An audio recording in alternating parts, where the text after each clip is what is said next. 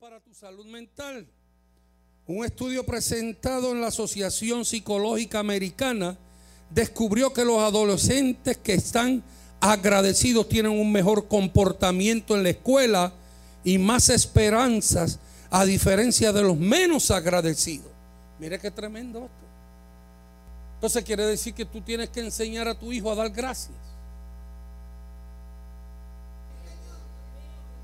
Porque se va a portar mejor en la escuela. Amén. Número dos, aumenta tu bienestar. Dile que está a tu lado, aumenta tu bienestar. Estar consciente de todas las cosas que tienes que agradecer puede incrementar tu bienestar. Así lo señala una investigación publicada en el Journal of Personality and Social Psychology. Oh my God, mire cómo vine. Y lo que estuve fue un weekend, si llego a estar un mes. Esto se debe a que se tiene una visión más positiva y en ocasiones más objetiva sobre un problema determinado. Número tres, mejora tu rendimiento intelectual. De acuerdo a un estudio del Journal Happiness Studies, los estudiantes que tienen los promedios más altos, así como una mayor integración social, son los que sienten gratitud. Entonces, enseña a tu hijo a dar gracias, porque va a tener mejores notas. Porque es que cuando dan gracias no van a ver la gente como menos o más. Simplemente la van a ver como gente iguales y como gente que hay que dar gracias juntos por lo que Dios ha hecho por nosotros. Cuatro, te ayuda a dormir mejor. Escribir por lo que estás agradecido mientras concilias el sueño puede ayudarte a dormir mejor, ya que te libera de pensamientos negativos o inquietantes. La investigación publicada en Applied Psychology sugiere que sea 15 minutos antes de acostarte, esto para un mayor efecto. En otras palabras, antes de acostarte, coge tu libreta y escribe por qué le das gracias a Dios por el día que has pasado. ¿Qué Dios hizo? Porque es que mientras escribas vas a poder detenerte y entender en tu mente que cada día que pasa Dios te bendice. Y no vas a pasar por alto las bendiciones de Dios. Amén, está conmigo. Está conmigo. Tiene más amigos, la quinta tiene más amigos porque tú eres uno mejor. La gratitud impulsa el comportamiento prosocial y el ayudar a otras personas si tienes algún problema, hacer su apoyo, así lo demuestra un análisis realizado por el Diario de Personalidad y Psicología Social. Y el sexto, cuida tu corazón. La gratitud y las emociones positivas están vinculadas con cambios en la variabilidad del ritmo cardíaco, lo que puede ser utilizado en el tratamiento de la hipertensión. Así lo indica el American Journal of Cardiology.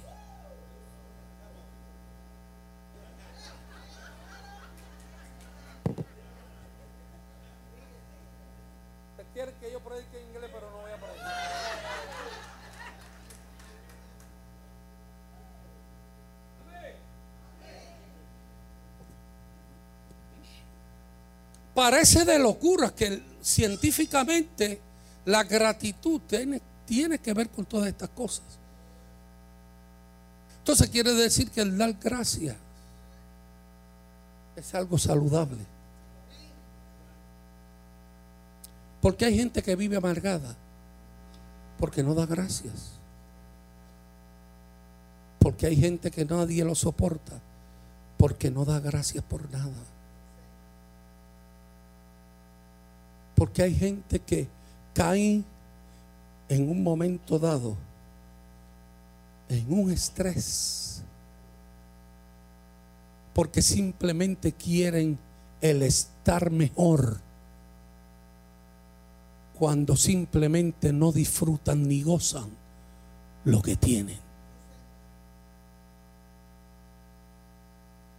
Cuando yo anhelo más y más y más y más y más, es bueno anhelar, es bueno querer, sin dejar dar gracias por lo que ya tienes. Porque Dios bendice, pero muchas veces lo único que anhelamos de Dios son las bendiciones.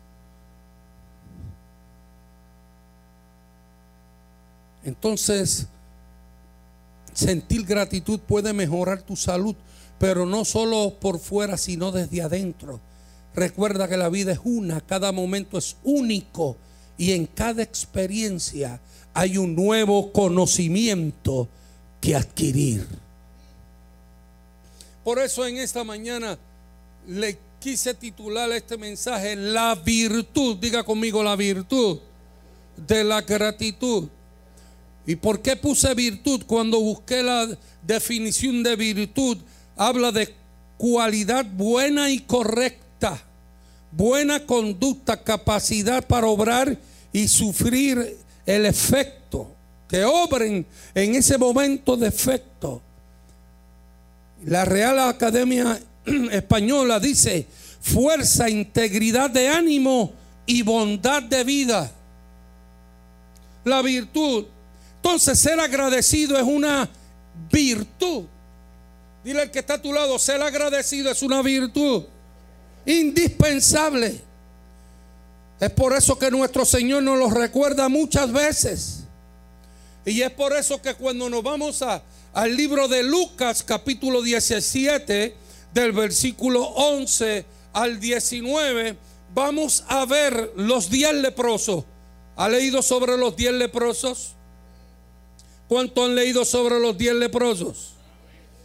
Antes en la antigüedad, y se lo voy a, eso usted lo sabe mejor que yo, es ser leproso, número uno, tenías que vivir fuera de la ciudad. Número dos, fuera de, lejos de tu familia. Número tres, no podría, no podías hablar con nadie, excepto con los otros leprosos. Cuarto, eras un pecador. Eras inmundo. Nadie te quería. Y una de las cosas que he aprendido en mi caminar como pastor es que cuando leo la Biblia no solamente la leo, sino me meto en lo que estoy leyendo. Y yo preguntaría en esta mañana, ¿qué tú harías si te quitan tu familia, no puedes vivir en el pueblo, tienes que vivir en una montaña lejos, no puedes ir en ningún momento a la ciudad. Eres un pecador, nadie te va a querer, nadie te va a visitar, nadie quiere saber de ti. Y eres una persona abandonada por completo. Ahora, la pregunta es, ¿qué haríamos? Si viviéramos de esa manera. Pues estos leprosos vivían de esa manera. Es por eso que cuando oyen hablar de Jesús, le comienzan a gritar, Jesús, ten misericordia de nosotros. Y cuando Jesús se detuvo, simplemente le dice, óiganme,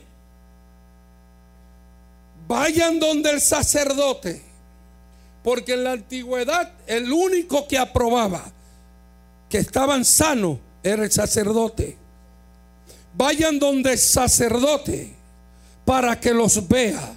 En otras palabras le está diciendo, vayan porque mientras vayan algo va a suceder. Aleluya. Y yo vengo hoy a decirte, aleluya, que cuando Dios te manda hacer algo, o Dios te envía a algún lugar, ve aunque todavía no veas tu milagro. Porque si Él dijo que fuera, es que en tu caminar algo iba a acontecer. iglesia hay una persona que se llama Tito, tiene una dificultad, está bregando con, con algo canceroso. Y él viene el primer culto siempre. A veces viene, me saluda, yo lo abrazo. Y le pregunto, ¿cómo estás?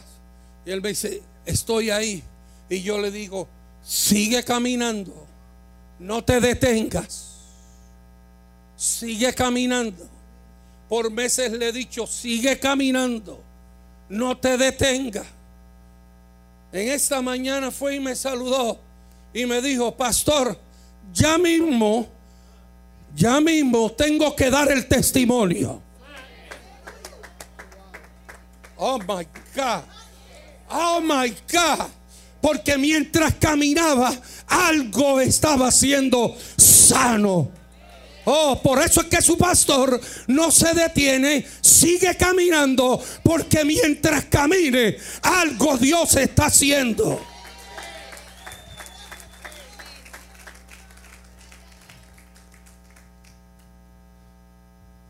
Para los que no saben, usted sabe que estuve en Orlando. Mi esposita tremenda, linda, preciosa y que diga lo contrario. Ya llegó, por eso que eh, le meto esos detalles. Estábamos en una actividad e hicieron, ¿cómo que le llaman? Un sorteo. Y ella, como es tremenda, pidió un papelito. Yo puedo participar, soy de Puerto Rico, pero. Y le dijeron, ¿cómo no tenga? Y le dieron el papelito y ella lo llenó. Un momento, ese sábado, pues, comencé a botar mucha sangre por una muela que me había sacado. Mucha, mucha. Tuve que irme al baño, tuve que estar un rato, me lavaba, me puse gasa y volví y seguí ahí, seguí ahí y seguí, seguí. Me quedé en la parte de atrás. Yo dije, vamos, me voy a quedar aquí a ver qué pasa. De momento oigo,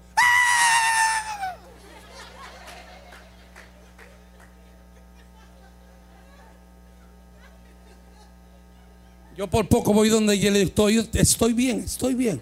Pero el grito no era por mí, olvídate de eso.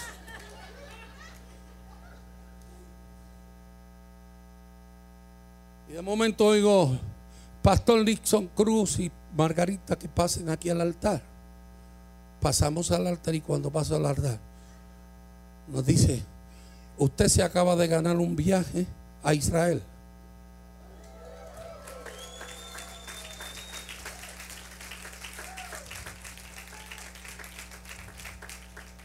Y si usted me llega a ver a mí,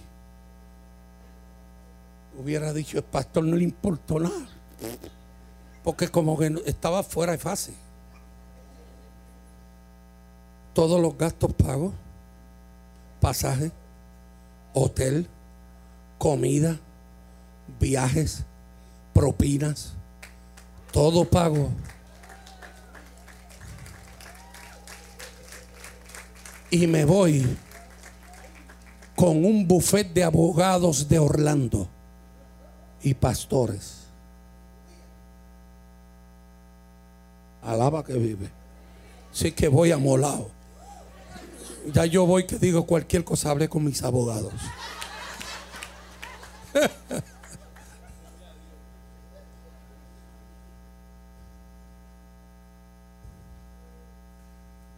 no lo ganamos.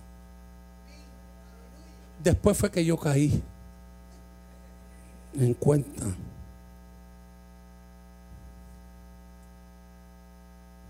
Después alguien me dijo, oye, pastor, ¿por qué usted no juega el PowerPoint?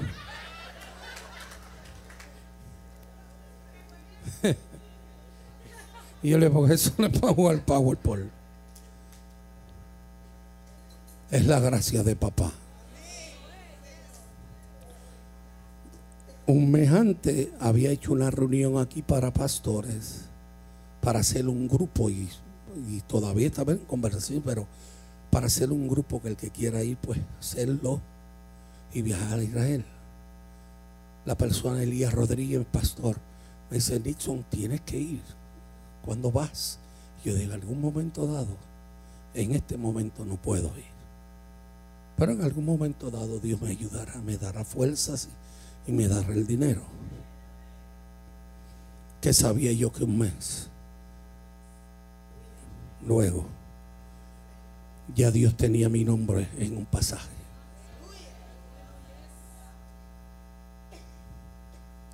Favor y gracia. ¿Sabe por qué? Porque he aprendido a darle gracias a Dios. Porque lo que tengo no me pertenece. Lo que tengo se lo debo a Dios. Dile al que está a tu lado, sea agradecido. Obedece a Dios. haz la voluntad de Dios. Yo vengo diciendo hace meses, ponte a trabajar en la obra. Haz algo en la obra. Porque mientras vas trabajando, Dios va a ir trabajando por ti. Lo que la gente no sabe es que mientras tú trabajas para Él, oh my God, Él paga mejor.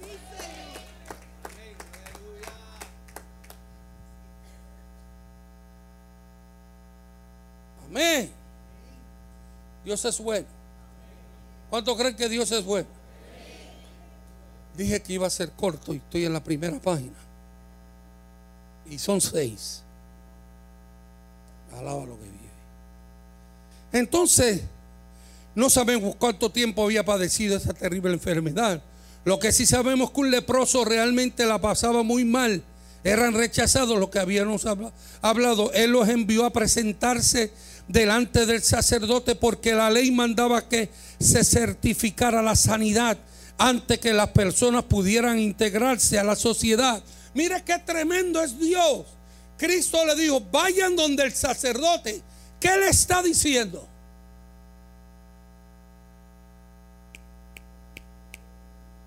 ¿Qué les está diciendo? acabo de decir que el sacerdote tenía que aprobar su sanidad. Quiere decir que solamente con el mandato de Jesús ya eran sanos. Porque cuando llegaron donde el sacerdote, el sacerdote los iba a chequear y le iba a decir, ustedes están sanos. Oh my God, aleluya. Aleluya. Lo que tú estás esperando solamente te dice Dios. Camine que cuando llegue verás el milagro. Camina porque cuando llegue verás lo que ya yo tengo separado para ti. Amén. ¿Está conmigo? Amén. Ellos obedecieron aunque todavía estaban enfermos, pero en el camino fueron limpios. Imagínate qué gozo sintieron al verse libres de esa terrible enfermedad. Sin embargo, solo uno de los diez, solo uno regresó. Diez sanados, uno regresa. La gratitud forma parte de la correcta e uno regresa a ver a Jesús para adorarle, para darle gracias. Ahora la pregunta en esta mañana es, ¿será que ese samaritano era el único agradecido? Vuelvo y le pregunto, ¿será que ese samaritano era el único agradecido? Dígame alguien, sí, no, sí, no. Si eran 10 y regresa uno, se supone que el único agradecido era el que regresó.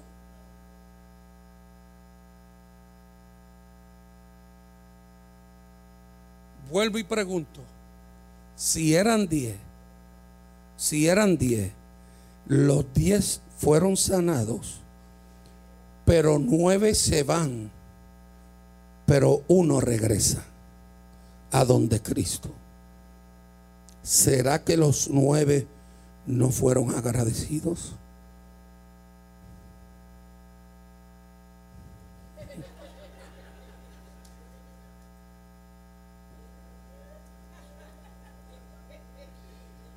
Yo creo que los diez estaban agradecidos. Pero no es lo mismo estar agradecido que serlo. Le voy a decir otra vez, no es lo mismo estar agradecido que ser agradecido. Puedes estar muy feliz porque tienes comida, ropa, familia, salud, trabajo, salario, vacaciones. Pero si no expresas gratitud, te conviertes en alguien malagradecido.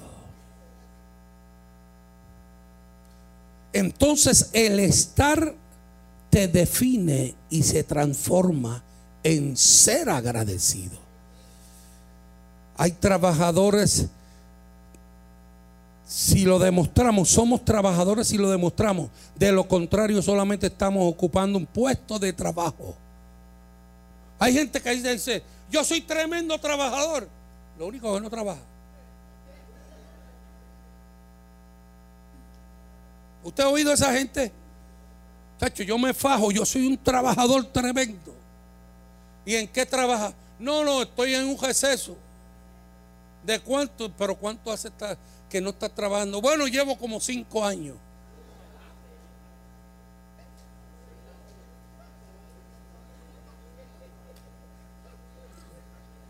verdaderamente es tremendo trabajador. Amén. Para decir que somos agradecidos debemos expresar agradecimiento. O ese sentimiento se queda guardado sin cumplir su función de exaltar y bendecir a quienes nos hacen bien. Y esa actitud de reserva es una expresión de orgullo y arrogancia. Cuando tú no das gracias, demuestras orgullo. Amén. La palabra gracias es corta, solo tiene siete letras, pero tiene un enorme poder en, nuestra relación con Dios y con las personas. Es tan poderosa la acción de dar gracias que el samaritano, mire, esto me encantó. El samaritano recibió doble bendición ya que además de sanidad recibió salvación.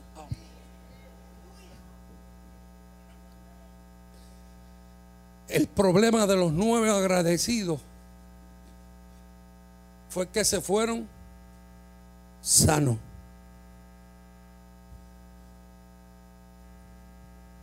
Pero el que fue agradecido y era agradecido, se fue con salud, pero se fue salvo.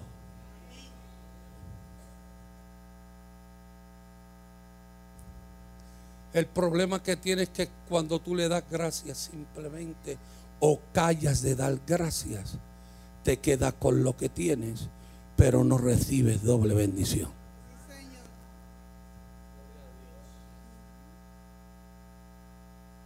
Porque dile al que está a tu lado, Dios no ha terminado contigo. Ahora vuelve y míralo de frente, dile, Dios tiene muchas más bendiciones para ti. Dile, dile, Dios tiene muchas más bendiciones. Sea agradecido por lo que Dios te ha dado, pero no te tienes que gritarlo, tienes que hablarlo tienes que decirlo. Oh my God, en tu negocio tú tienes que decir, aleluya, tú tienes que tener un letrero que diga, mira lo que Dios ha hecho.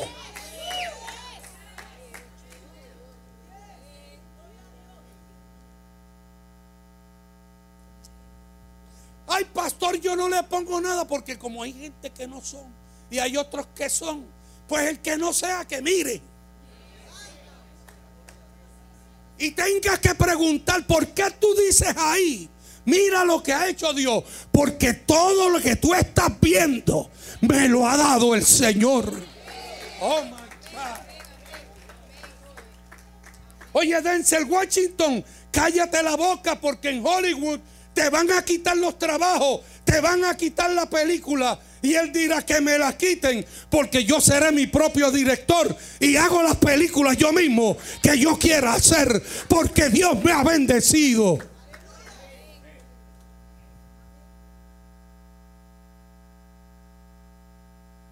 Eso fue que Mel Gibson cuando hizo la pasión, lo cogieron y le cayeron, lo bombardearon. Le quitaron el dinero. Tuvo que pedir dinero prestado. Le cerraron todas las puertas. E inclusive en una entrevista del que hizo el papel de Jesús, que haciendo la película tuvo un encuentro con Dios y le entregó su corazón a Cristo.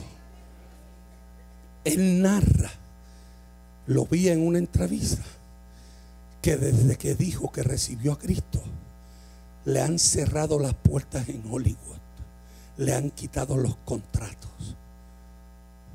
Pero él dice, pero ¿sabe qué? En medio de todo, Dios me abre otras puertas. Porque Hollywood va a tener que entender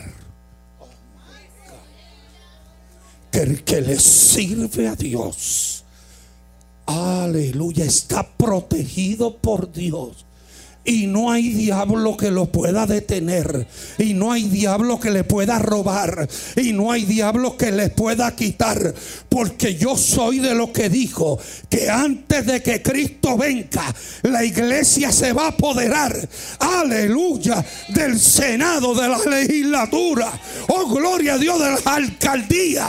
Porque la iglesia será bendecida.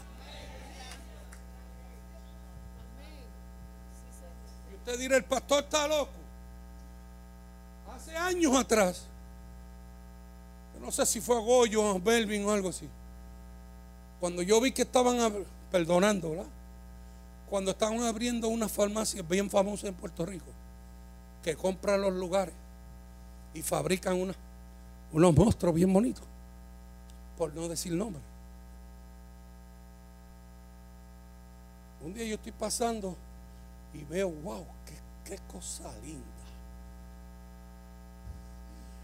Y yo veo y dentro de mí yo digo, ¿cómo se verá eso con un letrero al frente? Casa de adoración. Centro de adoración a Dios. Casa de bendición. Qué brutal debe verse eso. Y dije muy dentro, bueno, algún día será nuestra. Dios se la entregará a la iglesia. Hoy han pasado unos añitos y usted ve lugares como esos cerrados.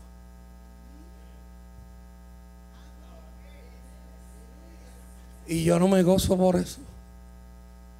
Pero yo me gozo porque van a ver iglesia. ¿Cuánto vale eso? Tanto. Yo lo compro. Y se convertirán en lugares y centros de evangelización. Y se convertirán en lugares de bendición. Oh, gloria a Dios. Porque yo te lo digo. ¿Cuánto estamos hoy? 11 de noviembre del 2018. veo, veo la abundancia de mi país.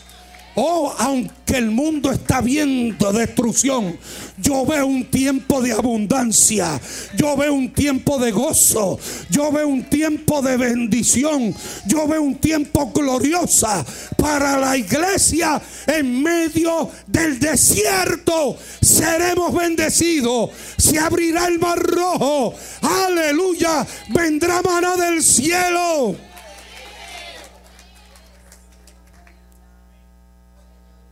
Y dígame fanático loco, que me critiquen, que digan loco. Que digan de mí lo que quieran. Dígame loco, fanático. Pero mi copa rebosa. Soportaré todo eso. Porque en mi alma, ¿sí? hasta en mi cuerpo torture, pero no soportaré que me quiten decir aleluya.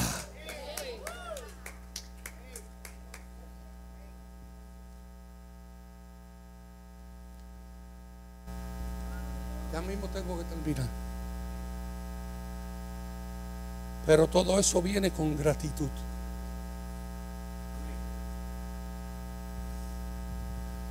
¿Quieres ver más bendiciones? Da gracias porque Dios te ha dado.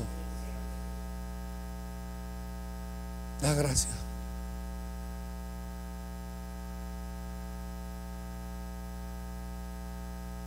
La gente de antes tenía que montarse en un caballo para llegar a la iglesia. Pero llegaban.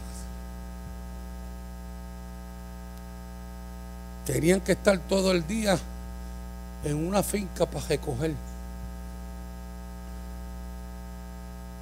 Pero la tierra daba fruto.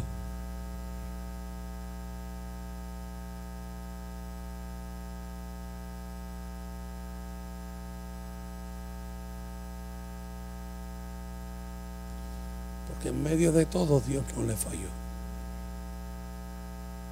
Mi papá decía que en Dajau para los 30, 40 había un, un, un, un como un cañaveral que nadie se atrevía a pasar. Y yo le dije, papi, ¿por qué nadie se atrevía a pasar? Porque la gente decía que veían ahorcados ahí, que veían muertos. Porque en las montañas había mucha brujería, mucha hechicería.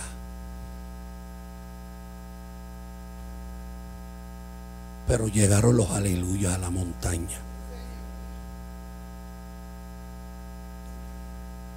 Porque la religión grande cogió las plazas. Porque usted se pregunta por qué ve un templo grande en las plazas. Porque cuando llegaron aquí se apoderaron de las plazas. Y a los aleluyas los mandaron para las montañas. Vamos a mandarlos para allá. Nosotros nos quedamos con la ciudad. Lo que yo no sabían era que el río corre de la montaña.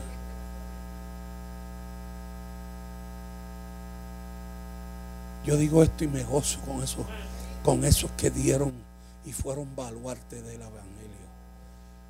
Por eso es que usted no me verá nunca criticando a esos viejos, porque los respeto. Otros días cogí un, hombre y me dice, ah, pues son legalistas. Y dices, ora por ellos. Porque cuando tú tenías pamper, ya ellos predicaban el Evangelio.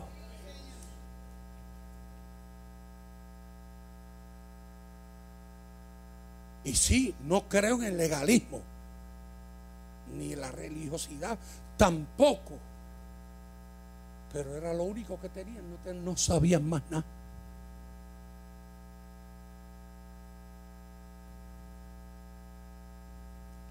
¿Y qué pasó con los aleluya? Vinieron de la montaña. Llegaron a la casa de mi abuela que estaba enferma, le dieron 15 días de vida. Fueron unos aleluya, le pidieron la casa, una casa de madera, para un culto y dieron y se la dieron. Cometieron el error de dársela. Digo la bendición. Porque dice mi papá que él estaba chiquito y llegaron un chojo de aleluya y, empezaron con guitarra y empezaron a brincar en la casa que se partió la viga del medio. Y él decía, nos quedamos sin casa. Estos tipos la van a baratar. Pero mientras danzaban, cantaban, daban gracias mi abuela que estaba en la cama, le pusieron la mano y la ungieron con aceite. Y fue sanada. Y duró 15 años más. Y dice mi papá que que allí se convirtieron cuatro personas y entre los cuatro él era uno. Ministro, adorador, los otros tres fueron pastores. Qué pececitos más buenos cayeron ese día.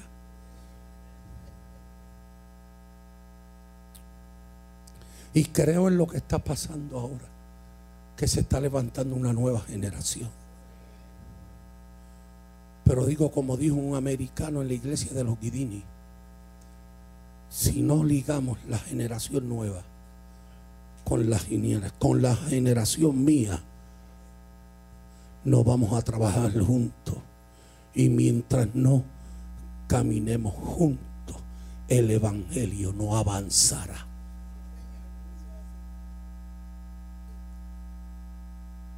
Porque esto es un solo cuerpo. Amén. Amén. Amén. Entonces quiere decir que la gratitud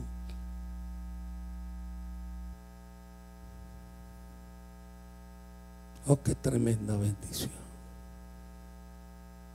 Si se te olvida todo lo que he hablado esta mañana, recuerda algo. Nunca dejes de dar gracias. Saluda a tres personas y dile, mírame bien, mírame bien. Da gracias. Da gracias. Da gracias. Da gracias. Da gracias. Da gracias. Da gracias.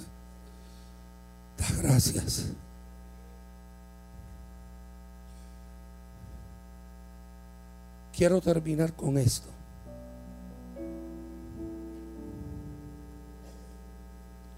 La consecuencia de no ser agradecido pues, puede ser letal. Porque si el agradecimiento alimenta el favor de Dios, podríamos decir que la falta de agradecimiento provoca que ese favor muera de hambre, no exista y se extinga.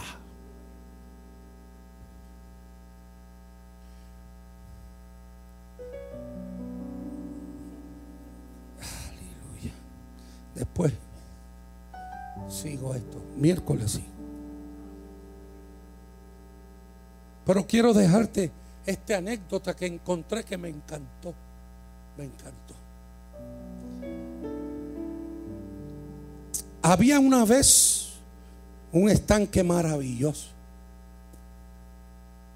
Era una laguna de agua cristalina y pura donde nadaban peces de todos los colores existentes y donde todas las tonalidades de verde se reflejaban permanentemente.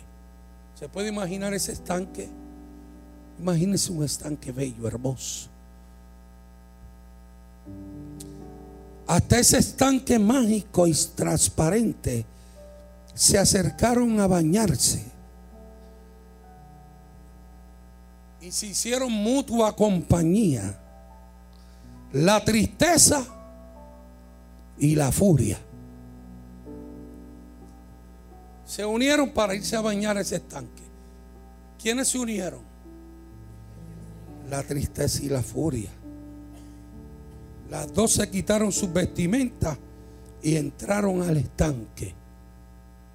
La furia, apurada como siempre, está furiosa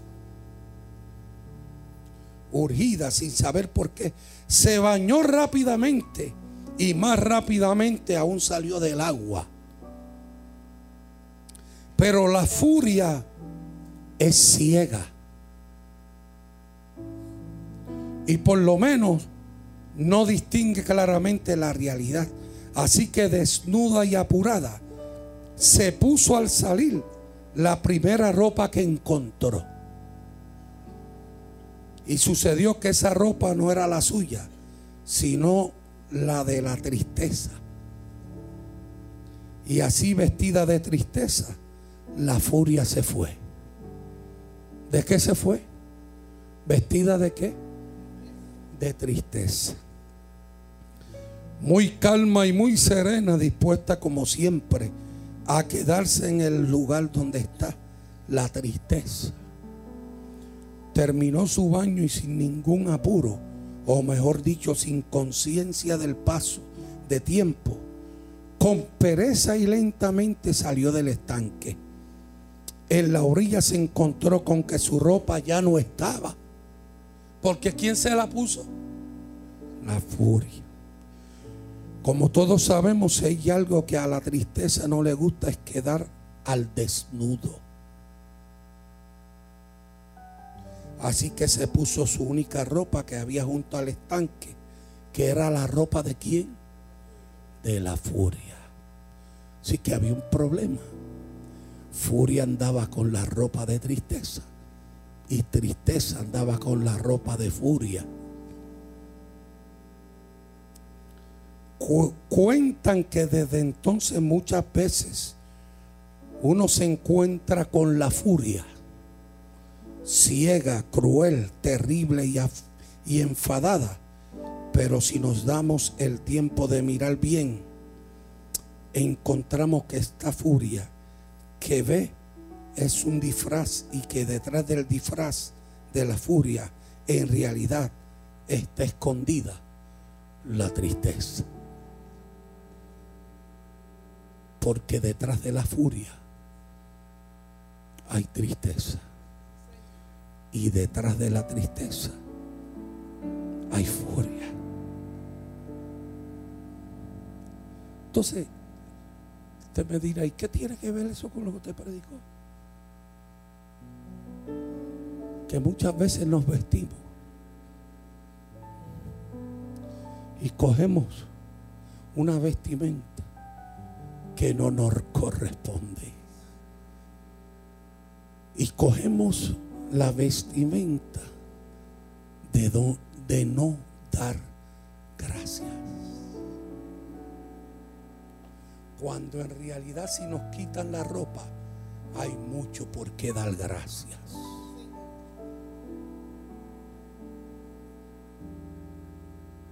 Y detrás de furia hay tristeza y detrás de tristeza hay furia. Es hora de quitarnos todo eso, esa vestimenta y comenzar a dar gracias.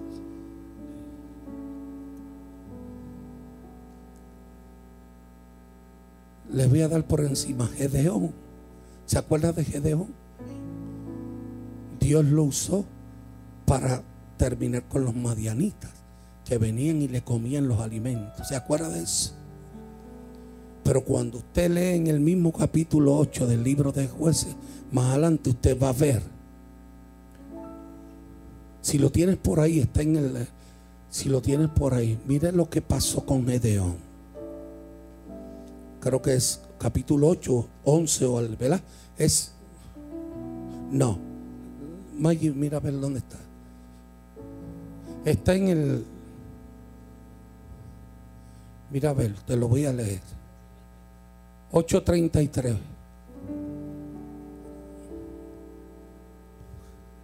Dice, pero aconteció que cuando murió Gedeón, los hijos de Israel volvieron a qué? A prostituirse yendo tras qué? Los Baales y escogieron por Dios a quién? Baal Berí. 34. Y no se acordaron los hijos de Israel de Jehová su Dios que los había librado de todos sus enemigos en derredor. ¿De quién los había librado? De todos sus enemigos. Ni se mostraron agradecidos con la casa de Jerobael, el cual es Gedeón, conforme a todo el bien que él había hecho a Israel. ¿Qué pasó?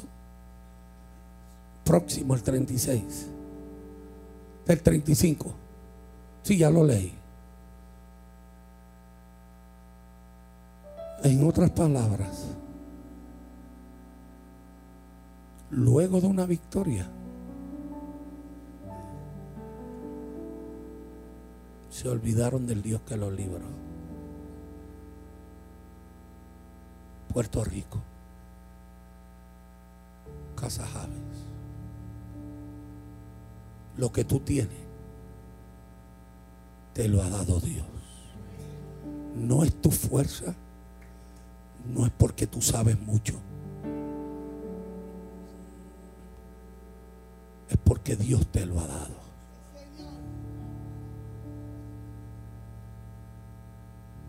Quítate el disfraz esta mañana. Y comienza a dar gracias. Bendice alma mía Jehová y bendiga mi ser su santo nombre. Bendice alma mía Jehová y no te olvides de ninguno de sus beneficios. Aleluya. Aleluya.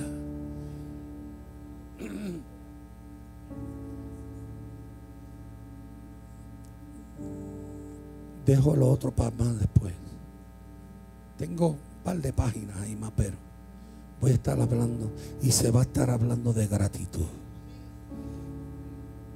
Usted sabe que yo veo. Y perdóneme, Denzel Washington dice que él pone sus sandalias al acostarse debajo de la cama. Y dice, por, le preguntaron por qué la pone debajo de la cama. Dice, porque cada mañana cuando me levanto tengo que doblar mis rodillas para sacarla debajo de la cama. Y lo que hago es que mientras estoy de rodillas, aprovecho para darle gracias a Dios por un día más. Dile al que está a tu lado, pon tu sandalia, pon tu zapato debajo de la cama y acuérdate cada día que cuando tú despiertas es porque Dios quiere que tú despiertes. Yo no sé si lo conté en una ocasión. Un, licenciado o amigo fiel, Porfirio Reyes, licenciado Porfirio Reyes, tremendo amigo. Un día me llevó un apartamento por allá por el condado junto al pastor Pedro, lindo, un apartamento brutal. Y nos lo enseñó, lo había remodelado, lo puso brutal. En uno abre el closet y cuando abre el closet tremendo. Pero yo me doy de cuenta que en el closet, en una esquina, hay un limpiaboto todo sucio, todo viejo. Le digo, licenciado, perdóneme que le pregunte, porque esto, todo esto está lindo, pero me llama la atención el limpiabota que usted tiene en el closet. Y él dijo, ah, eso no es, eso es para que no se me olvide que a los nueve años yo estaba limpiando zapatos en la plaza de Carolina.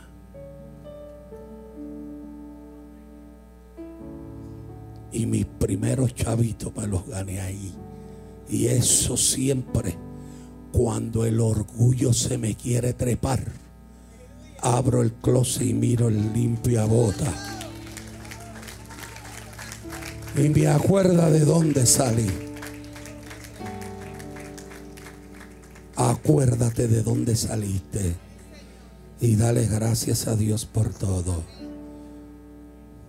En esta mañana, si hay alguien que dice yo quiero recibir a Cristo como mi Salvador yo quiero salir porque quiero comenzar a darle gracias a Dios. Porque, me siento perdido.